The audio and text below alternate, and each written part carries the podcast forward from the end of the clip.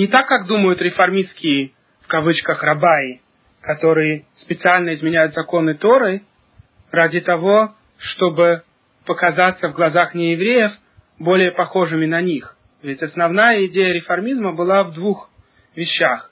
Во-первых, упростить соблюдение заповедей, и во-вторых, показаться более похожими на неевреев. Так вот, Тора говорит нам наоборот, что именно тем, что мы будем соблюдать заповеди Торы, неевреи будут нас больше уважать. И сегодня, как мы видим своими глазами, насколько правильно это утверждение. Ведь большинство неевреев гораздо больше уважают религиозного еврея, чем нерелигиозного.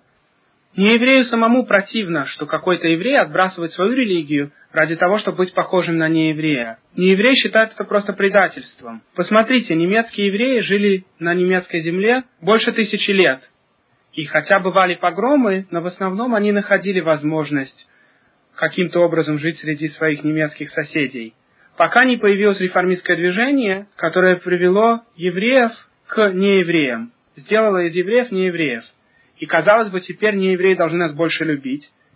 Казалось бы, немцы должны были больше любить ассимилированных, нерелигиозных евреев, которые больше были похожи на самих немцев. Но ничего подобного не произошло. Наоборот, стал Гитлер и попытался уничтожить всех евреев, даже тех, кто уже перешли в христианство. Даже те, у кого была одна прабабушка, скажем, еврейка, Гитлер их уже считал евреями и уничтожал их. Вы видите, что для еврея единственный путь – это соблюдение заповедей Торы – тем, что еврей пытается быть похожим на нееврея, он не только делает себя не лучше в глазах нееврея, он делает себя намного хуже. Мы только что прошли в Торе, что неевреи, наоборот, будут восхищаться нашими законами и говорить, что это мудрые законы, и только мудрый и разумный народ может соблюдать такие законы. В чем мудрость наших законов в глазах неевреев?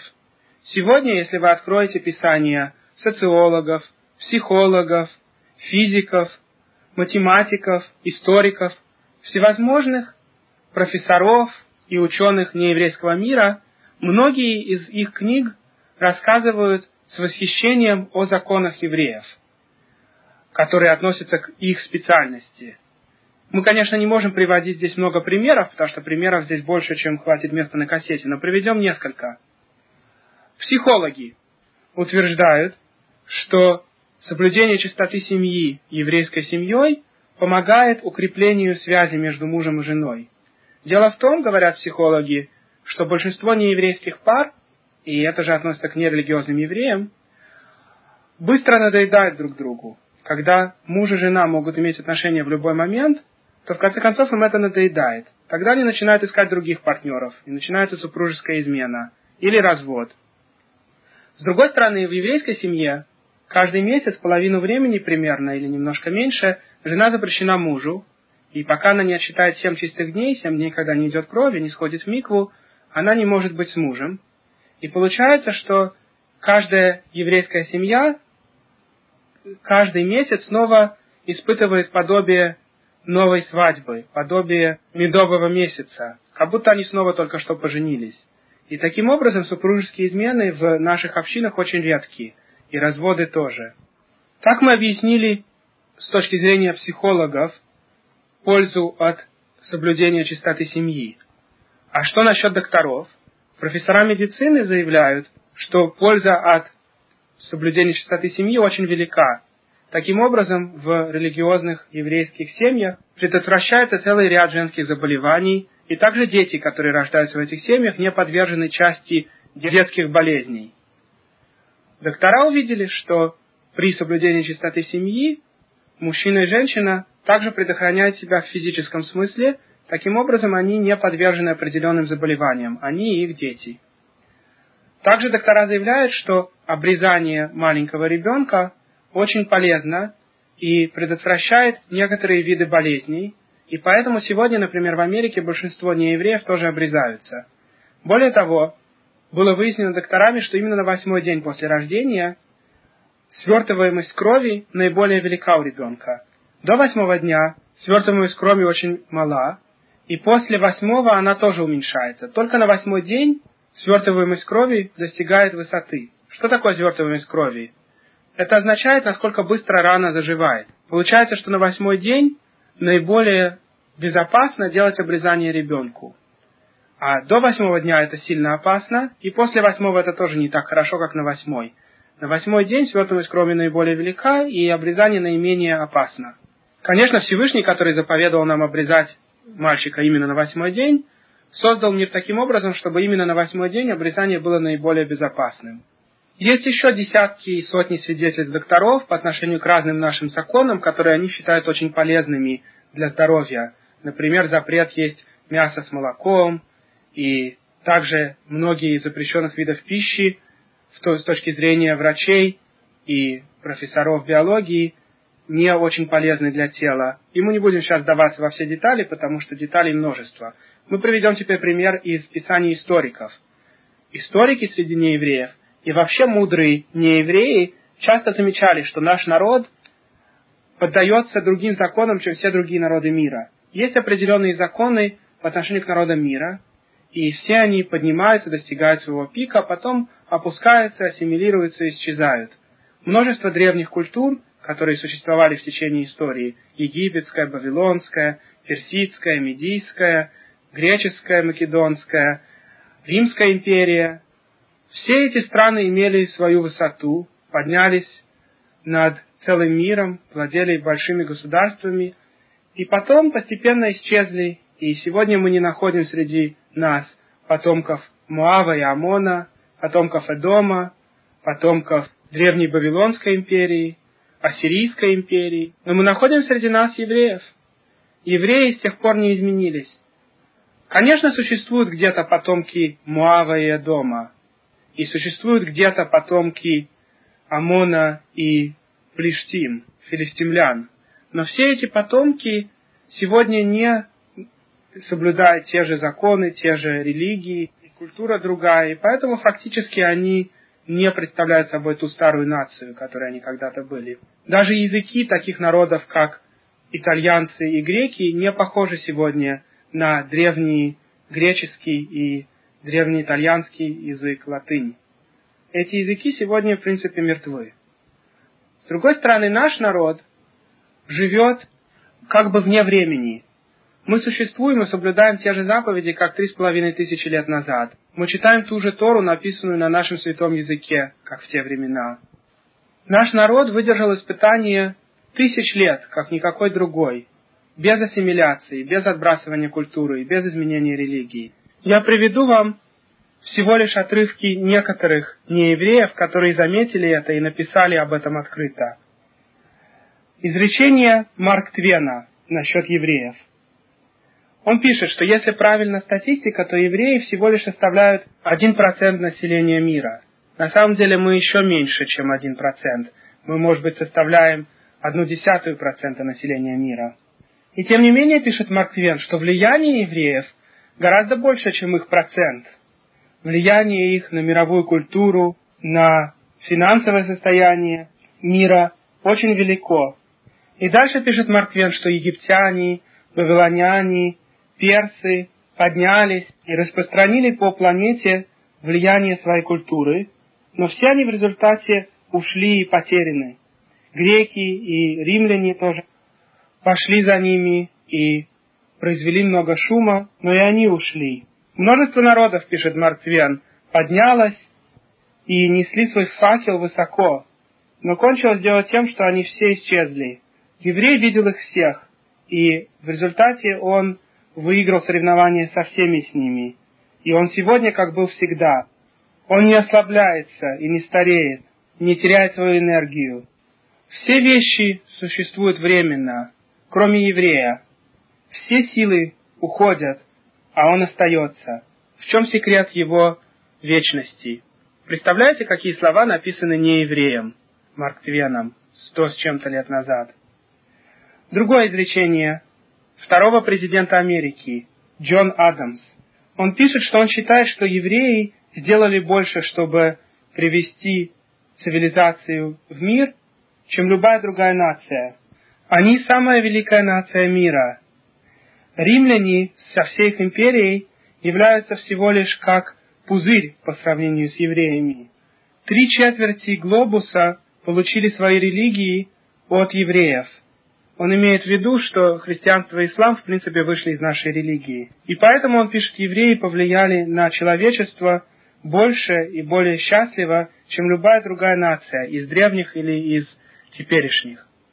Наконец мы процитируем немножко из слов Льва Николаевича Толстого, великого русского писателя. Кто такой еврей? Еврей, который при всех погромах и мучениях удержал свою религию. Еврей – это святая вещь, которая была спущена с неба, чтобы осветить все человечество. Он религиозный источник, фонтан, из которого остальные народы вычеркнули свои веры и религии. Еврей – это пионер цивилизации. Люби чужого и люби странника, потому что странниками вы были в земле египетской. Было сказано Моисеем во времена, когда каждая нация только занималась уничтожением других. Еврейская вера далека от духа миссионерства, переводить насильно других в свою религию. Наоборот, Талмуд говорит, что человек, который хочет перейти в иудаизм, должен быть оповещен о всех сложностях соблюдения заповедей. И также сообщить нееврею, что если он останется праведником из народов мира, он получит часть в вечности. Еврей – это эмблема вечности. Ни уничтожение, ни пытки тысяч лет не могли его уничтожить. Еврей существует как сама вечность. Мы поговорили об утверждениях биологов, об утверждениях докторов и об утверждениях историков. Существует множество других утверждений различных ученых, астрономов, математиков, физиков, которые заметили, что Талмуд полторы тысячи лет назад предсказал многие из сегодняшних находок науки, и мы еще не знаем, сколько еще изобретений будет найдено, которые на самом деле уже описаны в Талмуде полторы тысячи лет назад.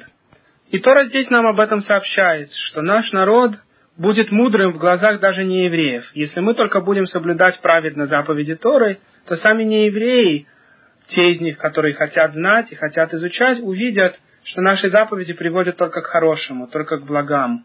Конечно, каждая заповедь имеет бесконечное множество секретов и множество духовных исправлений происходит при исполнении каждой заповеди, но при этом даже физические эффекты заповедей, которые сегодняшние ученые могут заметить, будут достаточными, чтобы они заключили. Это великий народ, только он мудрый и разумный народ. И продолжает Тора. Какой народ столь велик, чтобы был так близок к нему Бог, как Господь Бог наш, когда мы взываем к нему? Какой народ столь велик, чтобы были у него установления и законы так справедливы, как эта Тора, которую я даю вам сегодня? Только остерегайся и очень береги свою душу, чтобы не забыть тебе то, что видели твои глаза, чтобы не ушло это из твоего сердца все дни жизни твоей, возвести твоим детям и детям твоих детей о том дне, когда ты стал перед Богом у Харева. По многим мнениям, это отдельная положительная заповедь каждый день вспоминать о даровании Торы на горе Синай. И поэтому во многих сидурах написано после утренней молитвы о шести вещах, которые нужно каждый день вспоминать. И одна из них – это Маамад Арсинай, чтобы мы помнили, что Всевышний даровал нам Тору и передавали эту Тору и ее заповеди нашим детям и внукам. И существует отдельная заповедь обучать детей и внуков Торе. И, конечно, как только ребенок начинает разговаривать, мы уже начинаем его обучать, чтобы он говорил Шма Исраэль, чтобы он делал благословение на еду. И дальше Моше рассказывает народу, чтобы они были очень осторожны и не поклонялись идолам. И он также говорит, что в будущем они все-таки начнут поклоняться идолам, как в результате и произошло во времена первого храма.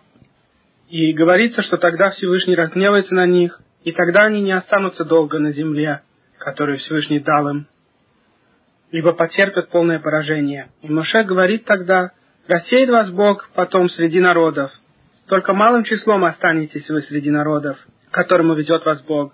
Будете вы там служить богам, изготовленным человеком, из дерева и камня, которые не видят, не слышат, не едят и не обоняют.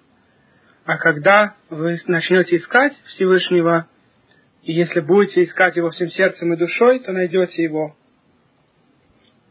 Здесь Тора предсказывает изгнание нашего народа, что мы будем разбросаны по свету и будем маленькими в числе, и нас будут насильно переводить в чужие религии, и также мы будем служить не евреям, которые поклоняются дереву и камню. Но кончится дело тем, что мы вернемся назад к Всевышнему. Если мы будем его искать, мы его найдем.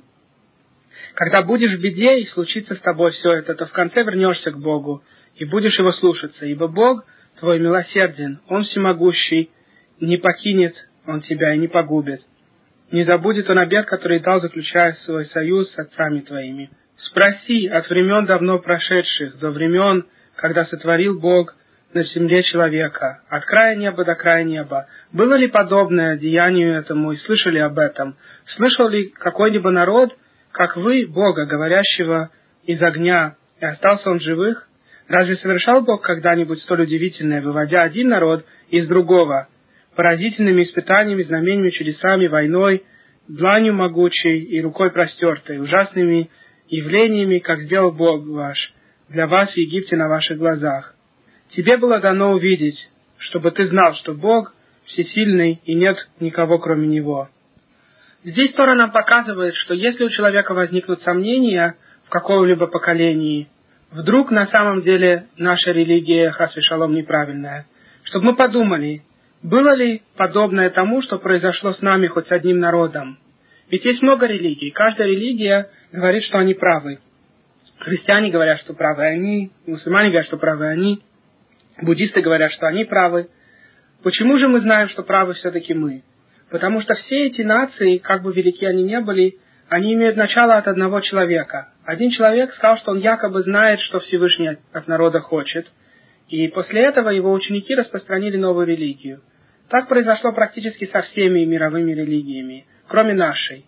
Наша религия началась не с одного человека. Это не был Авраам, который заповедовал своим детям соблюдать заповеди, которые он слышал Всевышнего. Это не был Моше, который пришел и рассказал бы людям о каких-то заповедях, которые Всевышний ему рассказал у горящего куста.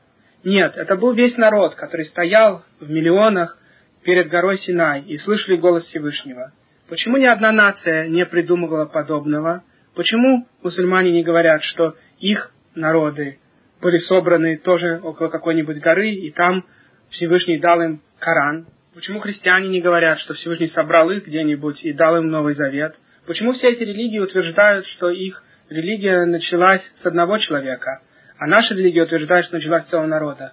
Потому что все эти религии не могли бы сказать, что их религии начались с целого народа. Если бы, скажем, Мухаммед пришел в каком-то поколении к каким-нибудь восточным народам и сказал им, что все их предки стояли около какой-то горы и получили Коран, то они бы засмеялись и сказали, почему мы не слышали до сих пор об этом? Почему ты первый, кто нам об этом рассказывает? Никакой человек не мог бы убедить народ верить в то, что их предки стояли все вместе на горе и получали заповеди с неба. Поэтому все остальные религии начинаются с одного человека, который просто рассказывает то, что он якобы слышал от Всевышнего. Но наша религия начинается с целого народа, потому что в действительности это произошло. Это невозможно было бы изобрести в каком-то поколении, это в действительности произошло. Весь наш народ стоял и получал заповеди Торы. И все, что описано в Торе, не могло бы быть придумано. Ни в каком поколении невозможно было бы передать нашу Тору народу и сказать, что так действительно было. Никто бы в это не поверил. Только если в действительности народ знал еще от своих предков, а не от своих предков, что в действительности было так, как написано в Торе. И поэтому Тора нам здесь сообщает, что мы должны всегда думать об этом, что если хоть один народ, который бы слышал голос Всевышнего, которого бы Всевышний вывел из одного народа, более могущественно, чем они, как Он вывел нас из египетской нации, и чтобы Он совершал чудеса для этого народа, великие знамения. Ничего подобного ни один народ не утверждает. Только наша Тора рассказывает о таких вещах, и поэтому наша Тора может быть только правдой.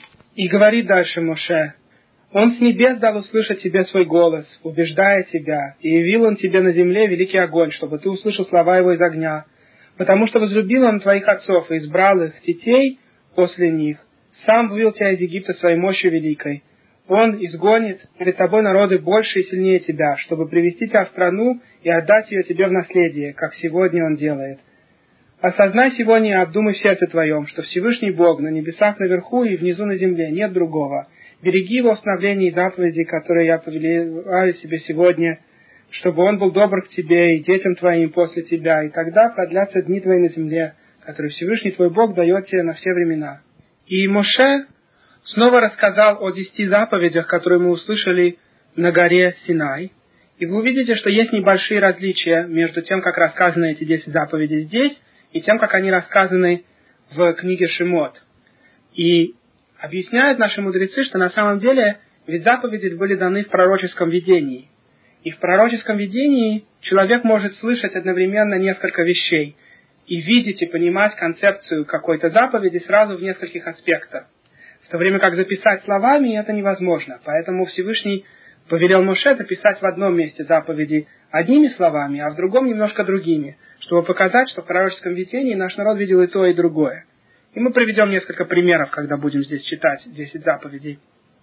Призвал Моше весь Израиль и сказал им, «Слушай, Израиль, установления и законы, которые излагаю вам сегодня во всеуслышание. Учите и храните их, чтобы мы могли их исполнять. Бог заключил с нами союзу Хорева. Хорева – это местность, где находилась гора Синай. Не с отцами нашими заключил Бог союз, а с нами, с теми из нас, кто жив сегодня. Имеется в виду концепция души, которая существовала и до рождения человека. Говорят наши мудрецы, что кроме всех евреев, которые стояли у горы Синай, также души будущих евреев и даже духовный корень будущих неевреев, которые перейдут в иудаизм, все они тоже находились у горы Синай и тоже заключали союз со Всевышним. Поэтому Тора здесь так сообщает. «Говорил с нами Бог лицом к лицу, на горе из огня. В это время я стоял между вами и Богом, чтобы пересказывать вам слова Всевышнего, ибо вы боялись огня и не поднимались на гору. И изрек он тогда десять заповедей.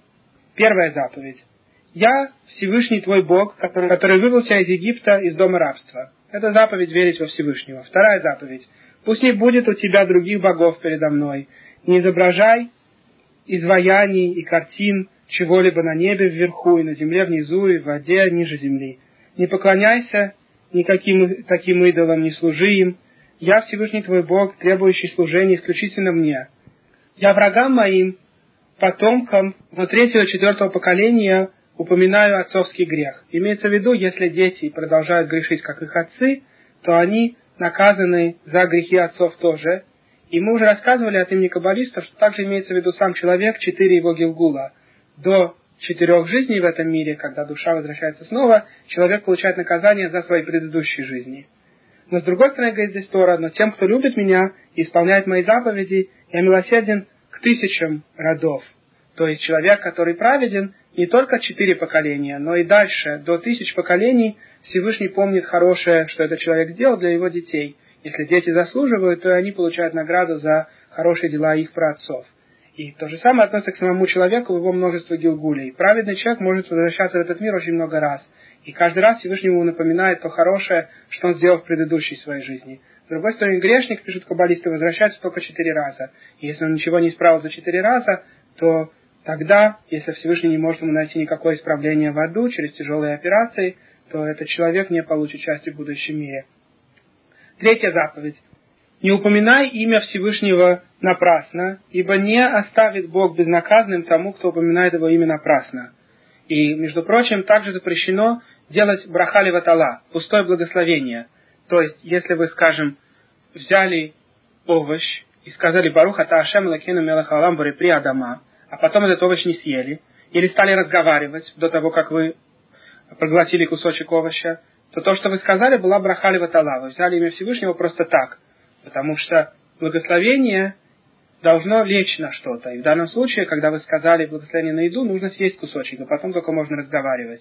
И также во всех других законах благословений. Поэтому нужно как следует изучать законы благословений, чтобы не произносить хас и шалом брахали ватала. Те, кто не изучает законы, обязательно иногда произносят неправильные благословения и таким образом ломают серьезные заповеди. Кроме того, что если благословение не ложится, то то, что они едят, получается, что они едят без благословения. Четвертая заповедь. Соблюдай субботу, чтобы осветить ее, как тебе заповедовал Бог твой. Здесь написано «шамор», «соблюдай». В главе Ятро, в книге Шимот, описано «захор», «помни о субботе». Наши мудрецы сказали, что мы услышали на горе Синай и то, и другое одним словом. «Помни и соблюдай». «Помни» включает положительные части субботы, то есть делать субботу особым днем, хидуш в начале субботы, хавдала в конце, на исходе субботы, особая одежда, особая походка, особый разговор. Все это требует от нас Всевышний в субботу, чтобы суббота была особым днем. Шемор имеется в виду не ломать субботу, не делать ничего, что запрещено. Это отрицательная заповедь, не делать запрещенные виды работы в субботу. И мы услышали и то, и другое из Ахор и Шамор одновременно. И есть много секретов, связанных с этими аспектами субботы, Захор и Шимор. И мы не можем сейчас останавливаться на этих секретах. Можешь трудиться шесть будних дней и делать всю свою работу, но на седьмой день суббота Всевышнему не делай ничего, что составляет работу. Ни ты, ни твой сын, ни твоя дочь, ни твой слуга, ни служанка, ни твой бык, ни твой осел, ни другие твои животные, ни чужеземец, который во вратах твоих. Тогда твой слуга и твоя служанка смогут отдыхать, как и ты. Должен ты помнить, что вы были слугами в земле египетской, когда вывел тебя оттуда Всевышний твой Бог, дланью могучей рукой простер. И поэтому повелел Всевышний твой Бог соблюдать субботу. Пятая заповедь. Почитай отца и мать, как повелел тебе Всевышний твой Бог, и тогда продлится твоя жизнь, и будет тебе хорошо на земле, которую Бог твой дает тебе. Шестая заповедь – не убивай. Седьмая заповедь – не прелюбодействуй. И в других местах Тора снова и снова упоминает нам заповедь не прелюбодействовать и даже не приближаться к запрещенной женщине. Это тоже заповедь, упомянутая в Торе. Мы читали об этом в книге Ваикра. Потому что человек может подумать, что только запрещено иметь отношения с чужой женой. Но если он, скажем, с ней танцует или ее обнимает, то это ничего страшного. Но на самом деле это чрезвычайно строгий запрет. Те, кто устраивают танцы, где мужчины и женщины танцуют вместе, ой, какой великий грех они берут на душу. И те, кто устраивают, и те, кто танцуют. И даже если женщина не замужем, ведь такая женщина не ходит в микву, как правило. Только замужние женщины ходят в микву. И поэтому она тоже строго запрещена. И поэтому и танцевать с ней нельзя. И даже если он решит, я буду танцевать, а касаться ее не буду, мы будем танцевать друг напротив друга, это тоже очень-очень строго запрещено. И даже когда женщины танцуют отдельно, а мужчины отдельно, должна стоять мехица, должна стоять стеночка, чтобы разделять, чтобы не получилось, что мужчины смотрят, как женщины танцуют хасвы шалом. И поэтому во всех кошерных свадьбах, когда устраивается свадьба, ставят мехицу, чтобы женщины танцевали в своем месте, в своей секции, а мужчины в своей. И таким образом мужчины не будут смотреть, как женщины танцуют. И даже просто проводить время с чужой женой, болтая, рассказывая шутки, смеясь вместе, тоже запрещено. Контакты между мужчиной и запрещенной ему женщиной должны быть на минимальном уровне.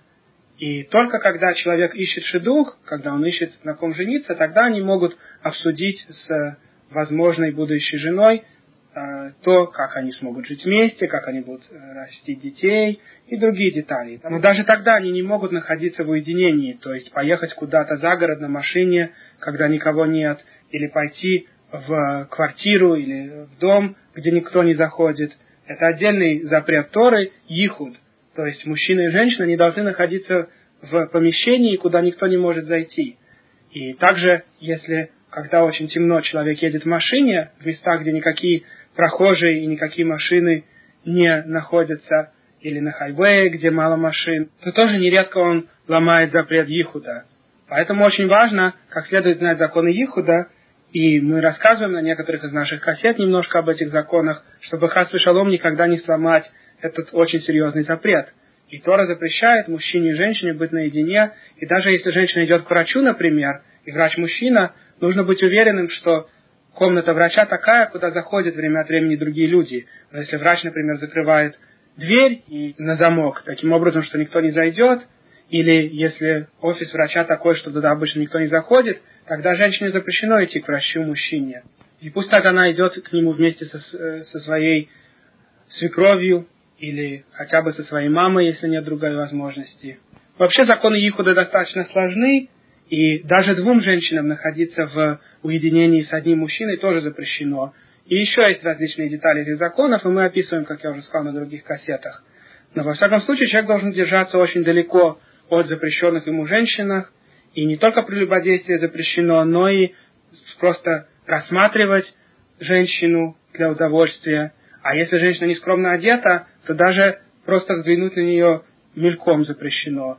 И женщины должны одеваться очень-очень скромно. Те женщины, которые одеваются нескромно, приводят множество мужчин, которые их видят, к греху, и таким образом получат страшные наказания после смерти. И пока не поздно, нужно раскаяться и одеваться, как положено еврейской женщине. Любая еврейская женщина должна носить длинную юбку таким образом, чтобы колени никогда не были видны, даже если она поднимается по лестнице или выходит из машины, или садится где-то. А под юбкой должны быть колготки достаточно толстые, чтобы кожу ноги невозможно было увидеть. И также нельзя носить платье с короткими рукавами или с вырезом впереди или сзади. И замужняя женщина также должна покрывать свои волосы полностью. И это все очень и очень важные законы, и на них основывается благополучие семьи, и говорится, что женщина, которая очень скромна, заслужит иметь хороших детей, и заслужит, что ее муж будет ее любить, и заслужит, что у них в семье будет пропитание хорошее. И, поэтому насколько важно скромно одеваться, и как много зависит от женщины, от того, насколько скромно она одевается. Восьмая заповедь – не кради. Девятая – не выступай уже свидетелем против ближнего своего. Десятая заповедь – не желай жены ближнего твоего, не желай ни дома ближнего, ни поля его, ни слуги его, ни его служанки, ни быка его, ни осла, ничего, что принадлежит твоему ближнему. Это заповедь не желать чужого, в первую очередь чужой жены, и во-вторых, любое имущество другого человека, потому что Всевышний распределяет имущество в мире. Если у одного что-то есть, а у другого нет, то во всем участвует план Всевышнего. Иногда какому-то человеку нужно быть бедным, потому что Всевышний таким образом его исправляет, а другому человеку нужно быть богатым, потому что Всевышний хочет, чтобы этот человек отдавал много на цедаку и таким образом получил свои заслуги. Всевышний точно знает, что дать кому, и ни в коем случае нельзя ничего завидовать и желать чужих вещей. И говорит после этого Моше, что Всевышний сказал эти слова громким голосом всей вашей общине с горы, из огня, облака и тумана, и больше ничего не добавил – Написал он слова эти на двух каменных плитах, и потом дал их мне. Когда вы услышали голос из мрака, и гора горела огнем, подошли ко мне главы, колены, старейшины, и сказали они, «Показал нам Всевышний наш Бог свою славу и величие, услышали мы голос его из огня, и сегодня мы увидели, что если Бог говорит с человеком, тот может остаться в живых. А теперь зачем нам умирать? Почему нас должен поглотить этот огонь великий?» Если будем мы еще слушать голос Всевышнего нашего Бога, то умрем. Дело в том, что опыт пророчества для тех, кто не готов, и для тех, кто никогда раньше на пророческий уровень не поднимался, может привести к серьезным духовным травмам. И душа евреев при пророческом видении буквально готова была уйти из тела. И поэтому они подошли и сказали Моше, что мы так боимся этого, что теперь лучше ты говори со Всевышним и сообщай нам. А нам достаточно того, что мы уже услышали, и не можем больше этого выдержать. Ибо кто из смертных услышит голос Бога живого, горящего из огня, как мы, останется жив? Ты приблизься и выслушай все, что скажет Бог, и перескажи нам все, что Всевышний скажет, и будем мы слушать и исполнять. И услышал Всевышний то, что говорили вы мне, и сказал мне Бог – я слышал, что народ этот сказал тебе, говорили они хорошо. Если бы только их сердца навсегда оставались такими, чтобы они боялись меня постоянно, исполняли бы все мои заповеди, чтобы им и детям было вовек хорошо. Иди и скажи им, вернитесь в свои шатры, а ты оставайся здесь со мной, объясню я тебе заповеданное, установление законы, которые ты будешь их учить, чтобы они исполняли их на земле, которую я даю им во владение. Исполняйте бережно то, что Всевышний заповедовал вам, не отклоняйтесь ни вправо, ни влево. Идите по пути, который заповедовал вам Бог, чтобы жили вы и было вам хорошо, и продлится жизнь ваша на земле, которой вы владеете. И вот заповедные установленные законы, которым Бог поверил мне научить вас, чтобы вы исполняли их на земле, в которую вы переходите, чтобы ей владеть. Бойся Всевышнего твоего Бога, чтобы исполнять его установления и законы, которые я тебе заповедую. Ты и дети твои, и дети твоих детей должны исполнять их всю жизнь, чтобы продлились дни ваши. Слушай, Израиль, и бережно исполняй это, и будь тебе хорошо, и размножишься ты очень на земле, текущей молоком и медом, как обещал тебе Всевышний Бог твоих отцов. И теперь мы читаем главу, которая в каком-то смысле суммаризирует основные принципы веры и описывает нам целый ряд заповедей, связанных с этим принципом. Заповедей, которые мы исполняем все время. Это известный отрывок, который мы называем Шма. Отрывок, который мы читаем каждое утро, который мы читаем каждый вечер. Отрывок, который записывается в Тфилине. Внутри нашего Тфилина находятся четыре отрывка. Один из них, тот, который мы сейчас прочтем, Это отрывок, который находится в Мизузе. Отрывок, который в каком-то смысле включает вкратце основную идею нашей Торы. Верить, что Всевышний полностью управляет всем один. Он есть и он один. Отрывок Шма Исраэль. Все мужчины обязаны читать этот отрывок утром и вечером каждый день, и в будние дни, и в субботу, и в праздники. Утром нужно прочесть этот отрывок, а также следующий за ним отрывок в Сидурах, Вигая им Шамоа, отрывок, который мы прочтем в следующей недельной главе.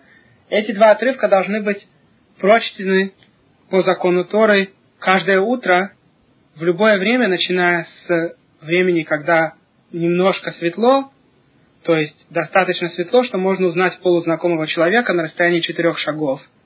Это примерно 50 минут до восхода солнца. И до трех часов с утра. То есть с утра отчитывается три двенадцатых частей дня.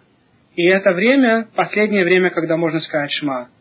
В любое время, начиная с времени, когда уже можно узнать полузнакомого человека на расстоянии четырех шагов, и до времени трех часов от начала дня – можно прочесть Шма и выполнить этим заповеди Торы, читать Шма утром. И существуют календари, где для каждого дня года описано, какое самое раннее время Шма и какое самое позднее. К примеру, летом раннее время Шма возможно в 4.40, 4.50 утра. Еще до 5 уже можно сказать Шма, если человек не может сказать позже. А самое позднее время Шма иногда попадает примерно на полдевятого утра, иногда на 9 часов утра, в зависимости от времени года. Зимой самое раннее время шма может быть часов полседьмого утра. Поэтому бывает, что человеку нужно очень рано поехать куда-то, и тогда нужно составить свое расписание таким образом, чтобы он смог сказать шма и помолиться, когда наступит время. И, конечно, в каждом случае можно поговорить с раввином, как составить свое расписание, чтобы молитву прочесть вовремя, или отхила митцва ходить в синагогу и молиться там, и там уже поставлена молитва во время, когда положено. Но, тем не менее, даже в синагоге бывает, что люди молятся слишком поздно, и когда они читают шма, они уже не выполняют заповеди. И поэтому нужно тогда прочесть отдельно дома шма, чтобы выполнить заповеди Сторы. Например, в субботу в большинстве синагог молитва начинается в 9 часов или полдевятого утра. И как правило, это слишком поздно, и когда доходят до шма, уже невозможно выполнить заповедь шма в это время. Поэтому хороший совет – это до того, как человек идет в синагогу в субботу, где-то в 8 утра или полдевятого, если он стал так поздно, сразу же прочесть шма и выполнить этим заповедь читать шма. Вечернее шма нужно произносить, когда стало темно, вышли звезды, и можно его произносить всю ночь, до рассвета, в любое время между выходом звезд и рассветом. Бывает, что люди молятся раньше этого времени Мари, раньше, чем пришло время выхода звезд. И особенности перед субботой это происходит часто. И летом во многих синагогах перед субботой молятся еще до захода солнца. И, конечно, во время этой молитвы мы не выполняем заповедь Шма, и поэтому нужно еще раз прочесть Шма дома, когда вышли звезды. И каждый еврей обычно перед сном читает Шма, по другой причине, ради того, чтобы душа чувствовала себя хорошо во время сна, душа поднимается наверх, и таким образом шма помогает душе подняться. И в том числе, если человек прочел шма слишком рано до этого, во время вечерней молитвы, то пусть, когда он говорит шма перед сном, он имеет в виду, я сейчас хочу выполнить заповедь шма. И это полезно всегда так думать, когда вы произносите шма вечером перед сном. Если вы не уверены, когда вы произнесли во время молитвы Мари, Варавит, то нужно прочесть Шма перед сном и иметь в виду заодно выполнить заповедь Шма. И также утром, когда вы произносите Шма, нужно иметь в виду выполнить заповедь, произносить Шма. И вот слова этого отрывка. «Слушай, Израиль, Всевышний наш Бог, Всевышний один». И мы еще добавляем тихо Барух Шамквод Мулхутоли Оламваэд, что значит благословенное славное имя царства во веки веков. И этот отрывок не из Торы, но Талмуд описывает, что его произносят ангелы, и его произнес Яков, наш праотец. И поэтому мы его произносим тихо. А Тора продолжает. «Люби Всевышнего твоего Бога всем твоим сердцем и всей твоей душой и всеми твоими силами. И будут эти слова, которые я заповедую тебе сегодня, на сердце твоем, и учи их детям твоим, и говори о них, когда ты дома и когда ты в дороге, когда ты ложишься и когда ты встаешь. Вот здесь описана заповедь Шма. Когда ты ложишься, то есть, когда выходят звезды, так получили мудрецы Талмуда традицию с горы Синай, что раннее время говорить Шма, это когда выходят звезды. И имеется в виду, что в любое время ночи можно все еще сказать Шма, если не сказал, когда вышли звезды. А звезды выходят обычно 72 минуты после захода солнца, но есть разные мнения и разные времена года, поэтому лучше всего посмотреть по календарю. Но, во всяком случае, когда полностью стемнело, и вы видите множество звезд на небе, то без сомнения уже вышло три среднего размера звезды, и тогда уже можно говорить шма. И вот здесь Тора говорит, что нужно произносить шма, когда ложимся и когда встаем, то есть вечером и утром. И дальше говорит Тора, навяжи эти слова как знак на твою руку, имеется в виду филин, который одевается на руку, и пусть они будут символом посреди твоей головы, имеется в виду головной тфилин. И мудрецы Талмуда получили традицию, что эта заповедь относится только к мужчинам. Женщины не одевают филин. И дальше написано, напиши их на пергаментных свитках, прикрепленных к дверным косякам дома твоего и ворот твоих. Имеется в виду мезуза, и эта заповедь относится и к мужчинам, и к женщинам. Любой еврей или еврейка, который живет в доме или в квартире, должны вешать мезузы, и не только на вход в дом, но на каждый вход внутри квартиры. И достаточно сложны законы, как именно вешать мезузу, и какие именно комнаты обязывают мезузу, но, как правило, любая нормальная комната квартиры, кроме туалета и ванной, требует мезузы, и мезуза вешается на правый косяк, немножко выше двух третей от земли, то есть треть от верхней части косяка.